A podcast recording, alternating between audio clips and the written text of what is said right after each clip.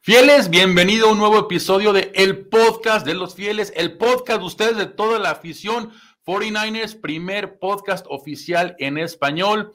Semana ganadora, con el gusto de saludarlos, somos Jesús Zárate y Miguel Pasquel. Jesús, semana ganadora, semana corta, pero hay que hablar del partido contra los Rams. Jesús, gusto en saludarte. Igualmente, Miguel, un placer eh, saludarte y acompañarte nuevamente en otro episodio más, el tercero ya de el podcast de los fieles y qué mejor que con otra victoria. Por supuesto, Jesús, semana ganadora. Antes de entrar en el partido, que es semana corta contra los New York Football Giants, hay que platicar del juego con, del domingo allá en SoFi. Se veía la marea roja luego, luego ahí en el estadio Jesús, pero estamos viendo hasta el momento unos Rams sumamente agresivos, unos Rams que no consideramos que iban a estar bien empezando esta temporada porque es un equipo sumamente joven, tienen 21 novatos eh, en el roster. Jesús, un partido sumamente apretado. Correcto, sí, jugadores como Nakua, ¿no? Que ha impresionado a, todos lo que ha hecho este joven en receptor, también Tutu Adwell, muy bien, y obviamente comandados por Matthew Stafford, que es un muy buen eh, mariscal, lo habíamos comentado la, la, semana pasada, ¿no? Siempre que tú tienes esa combinación de un buen mariscal como Matthew Stafford, un buen entrenador en jefe como Sean McVay, vas a tener eh, oportunidad de, seguir eh, creciendo, incluso si pierdes algunas ah, piezas importantes como lo hicieron los Rams, ¿no? En, los últimos, ah, en las últimas semanas, los últimos meses. Sí, y sabes que me gustó mucho lo que ahorita platicamos bien a detalle, lo que vi de Brock Purdy, ¿no? Porque normalmente estamos acostumbrados a ver a, a Purdy ganando los partidos desde el principio. Aquí los Rams empezaron lo que la defensiva le daba, ¿no? Y claramente el plan defensivo de San Francisco era no dar el pase profundo, el pase vertical, y simplemente eran pases cortos de Matthew Stafford, pases cortos como Atwood, como Anacua, como ya lo comentabas, y los ajustes vinieron en la segunda mitad y ahí es donde vienen las intercepciones. Pero lo que me gustó de Purdy, cuando ya por terminar la, la primera mitad se van abajo 17-10, con poco tiempo en el reloj, viene él comanda una serie y empata el partido. Y eso fue lo que me gustó mucho, ese carácter que, que demostró, esa personalidad. Jesús, lo platicamos ahorita eh, antes de entrar en el podcast. Ese goal line de la última jugada del, del, segundo cuarto, de la primera mitad, era touchdown o nada. O te ibas con cero puntos porque quedaba un segundo en el reloj y Shanahan le dio la confianza con ese quarterback sneak y se empató el partido y todavía el la tercer cuarto estuvo muy, muy apretado hasta que vinieron esas intercepciones y al final de cuentas se sacó la victoria, pero insisto, no fue una victoria contundente como la fue la de Pittsburgh y otros partidos donde Purdy ha jugado, este se tuvo que ganar el partido a fuerza, a garra. Ojo, Jesús, porque fíjate que analizando el juego, y lo viste tú, que estabas narrando, tuvo tres jugadas claras de touchdown, especialmente la de Ayuk y la de Divo, que por cierto, esa de Divo, no sé si te llevó recuerdos a ese Super Bowl contra Miami cuando Jimmy G voló a, Emmanuel Sanders, ¿te acuerdas? Una jugada muy similar, pero aún así no se congeló, aún así no se congeló y sacó el partido.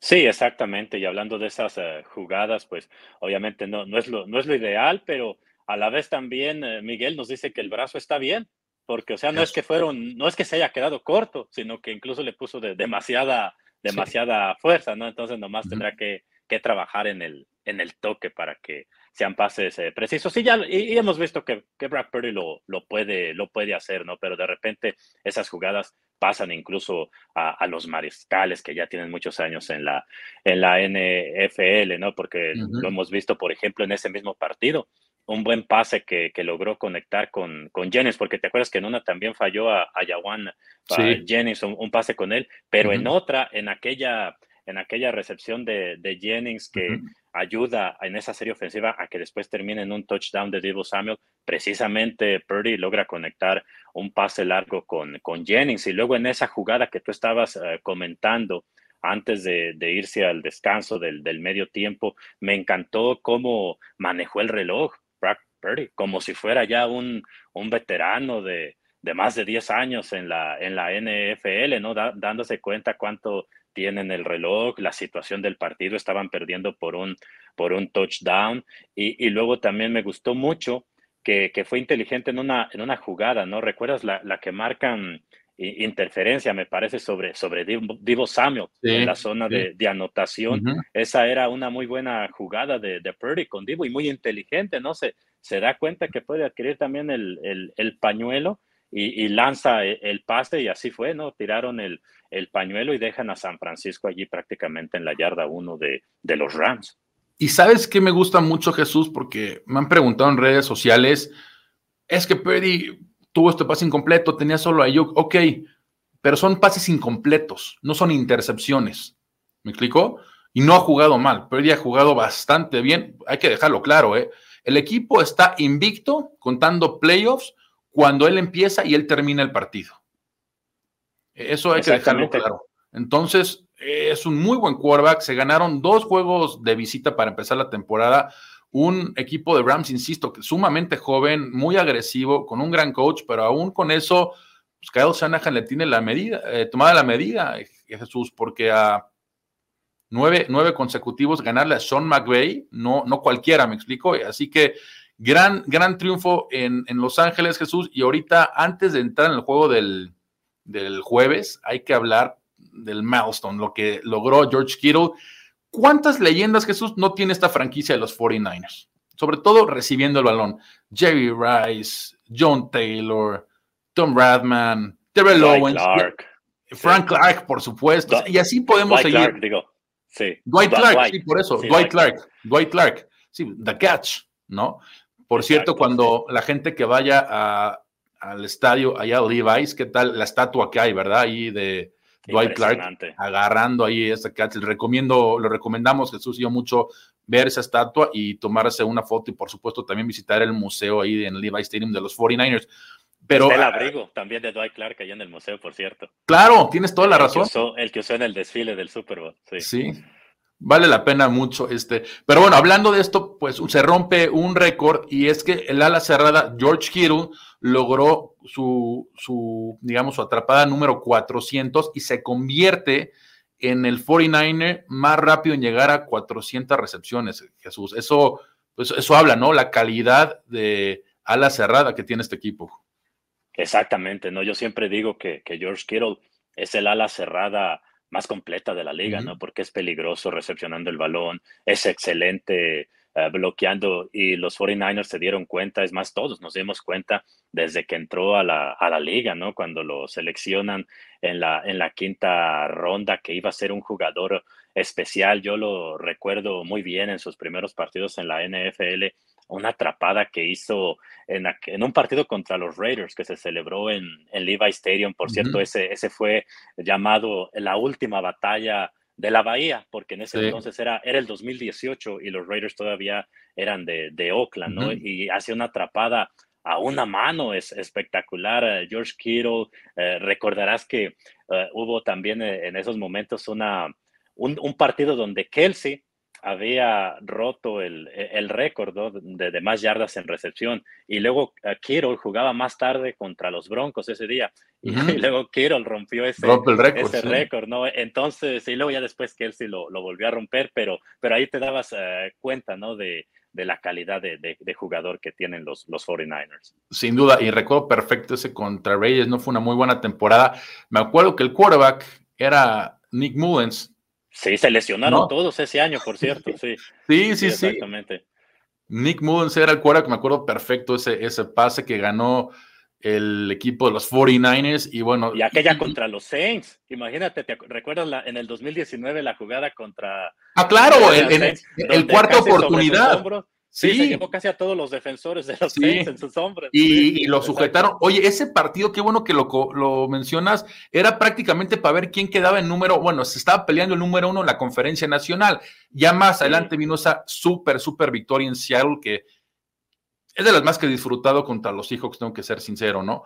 Sobre todo por lo que había pasado años anteriores, pero sí recuerdo esa jugada perfecto. Creo que era cuarta y dos o cuarta y tres ahí en el Superdome, perdiendo por uno, por dos abajo y sujetaron, y te acuerdas que sujetaron, después de una gran jugada, lo sujetan de la mascarilla y son 15 yardas más y con un gol de campo de Robbie Gold se gana el partido. Exactamente, ¿no? Y demostrando allí lo que es Kiro, como él mismo dice, ¿no? El, cero miedo, ya que es muy fanático de las, de las luchas libres también, el ala cerrada de la gente. Sí. sí, sí, sí. Ese fue el año, pues, que se llevó al Super Bowl, allá en Miami. Exactamente, sí. Sí, sí, recuerdo bien. Pues bueno, muchas felicidades a Kittle por lograr eh, romper este récord. No es fácil, le decíamos, la calidad de jugadores, sobre todo receptores a las cerradas que ha tenido este equipo, pues bueno, es de lo mejor que ha, habido en la historia del NFL. Así que, George Kittle, te felicitamos. Y hoy vamos a entrar ya, bueno, en el tema del partido del jueves. A ver, el equipo sale sumamente favorito. No va a estar Saquon Barkley eh, semana corta. Vamos a ver un Christian McCaffrey Jesús, que hasta ahorita fácilmente es el líder eh, por yardas por tierra. El segundo es Bijan Robinson, del novato de los Falcons, y McCaffrey le lleva 88 yardas, adicional a lo que pueda hacer también por aire. Pero también lo dijo Shanahan, ¿no?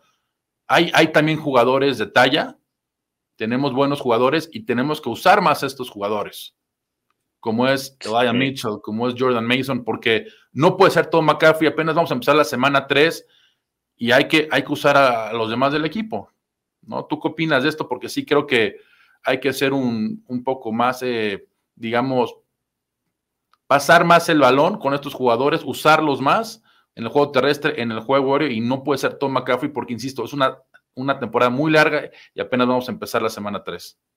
Sí, precisamente, y, lo quieren mantener eh, fresco, ¿no? Por lo que mencionas, un año muy, muy largo, muchos eh, partidos, aparte la posición de, corredor, ¿no? Sabemos, eh, ese jugador, el corredor, normalmente recibe mucho, mucho castigo, ¿no? Constantemente son de los que más golpes reciben, y, y sí lo dijo Shanahan ayer, precisamente en su rueda de prensa, él hablaba de que ese no era el plan, el plan era también incorporar en algunas jugadas a, a, Elijah Mitchell, pero después el partido así se fue, se fue dando contra los Rams, pero pero él mencionaba que tiene que asegurarse de que eso no, no pase, ¿no? Y tener esa rotación, porque sí lo hemos visto mucho de San Francisco, ¿no? Que le, gusta rotar mucho a sus, a sus corredores, pero sí, efectivamente no, no le tocó participar en ningún acarreo a, a Elijah Mitchell contra los Rams y es algo que quiere eh, cambiar en el, en el futuro Kyle Shanahan. Aparte que hay que aprovecharlo, ¿no? Elijah Mitchell que ahorita que está, que está sano y, se beneficia a él, se beneficia el equipo, se beneficia también a Christian McCaffrey adquiriendo ahí un, un, respiro, un pequeño descanso para mantenerse fresco. Entonces les, conviene a todos. No, por supuesto. Y ahorita más que semana corta. ¿no? Semana corta, lo hemos platicado en podcast anteriores, la preparación es diferente, es más corta. Lo decíamos, Jesús, tú que estás ahí pegado al equipo, ayer no entrenan, ¿correcto? Y será entrenamiento martes y miércoles. Sí, de, de hecho, para este año nada más van a, van a entrenar el, eh, el martes, al menos el, día que está abierto a, los medios, pero ayer descansaron definitivamente y, el equipo de hecho va a entrenar más tarde de, lo común, el día, el día de hoy, prácticamente a las 5 de la tarde, a Miguel, porque para darle, porque lo que hablaba, no sé si, si llegaste a escuchar allí en varios de los videos que, que pasan, ¿no? Después de la victoria, donde le acercan la cámara a los eh, jugadores, incluso les ponen el, micrófono, y entonces en el, en el vestidor, una de las cosas que decía Fred Warner, que en esta semana corta es todo, lo más importante es la recuperación la recuperación y hacían énfasis en eso y precisamente hoy por eso también empieza más tarde la práctica y solamente eh, practican hoy, hoy martes prácticamente. Sí, pues bueno, ya, ya se debuta en casa. Platícanos un poco, Jesús, eh, ¿cómo, se, ¿cómo se vive el ambiente ahorita allá en la Bahía? Insisto, dos ganados, cero perdidos, dos victorias de visita. ¿Cómo está el ambiente de esperar a este equipo, al campeón divisional en casa? debutar en prime time, jueves por la noche. ¿Cómo se vive esta, esta emoción? Porque creo que si los fieles en México estamos, imagínate cómo estamos emocionados por este equipo, por este gran inicio, ¿cómo estarán allá? Sí, la gente, tú sabes, siempre bien, bien emocionada, ¿no? Aparte que el equipo ah, le tocó arrancar de, visita las primeras dos, eh, dos, semanas, entonces ya están esperando ah, con ansias nuevamente de ver al equipo en temporada regular en Levi's Stadium y qué mejor que sea en un jueves ah, por la noche, ¿no? Horario estelar, televisión nacional, todo el mundo te está, te está viendo y aparte si llegas con esa tranquilidad de haber ganado los primeros dos, eh, dos partidos de diferentes maneras, ¿no? Uno hasta cierto punto, el de los Steelers más, eh, más cómodo, el de los Rams más, ah, más apretado, pero llega el equipo con mucho ánimo y, la gente, la, afición obviamente eh, también, ¿no? A la, a la, espera de este, de este gran, gran partido. Oye, y tú que eres la voz oficial en español para las transmisiones de, radio. Platícanos un poco cómo es behind the scenes, detrás de las cámaras, un día tuyo, sobre todo ahorita es semana corta de cara a este encuentro contra los Giants.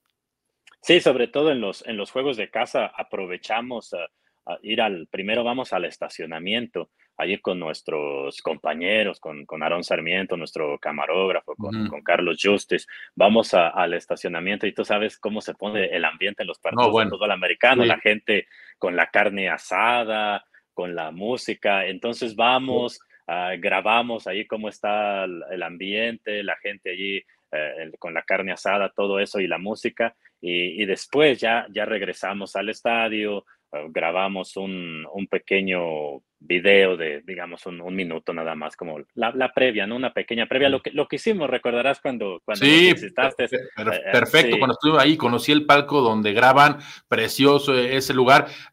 ¿Qué, llegas? ¿Unas tres, cuatro horas antes del partido?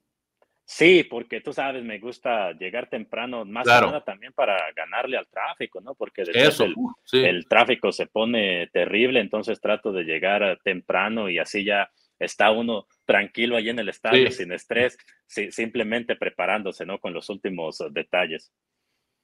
Pues bueno, este, pues mucho éxito, Jesús, que sea un gran partido. Ahora, y ya, ya de cara a este enfrentamiento contra los Giants, lo decíamos, no va a jugar eh, Saquon Barkley, alguien conocido, va a estar Matt Breida como corredor eh, titular. Recordar, para los que no saben, Saquon Barkley se lastimó en Arizona y se espera que esté tres semanas fuera, no va a jugar ahorita. Yo, yo me enfocaría ahorita viendo, analizando el primer juego, eh, bueno, este, perdón, este último juego contra los Rams, Darren Waller.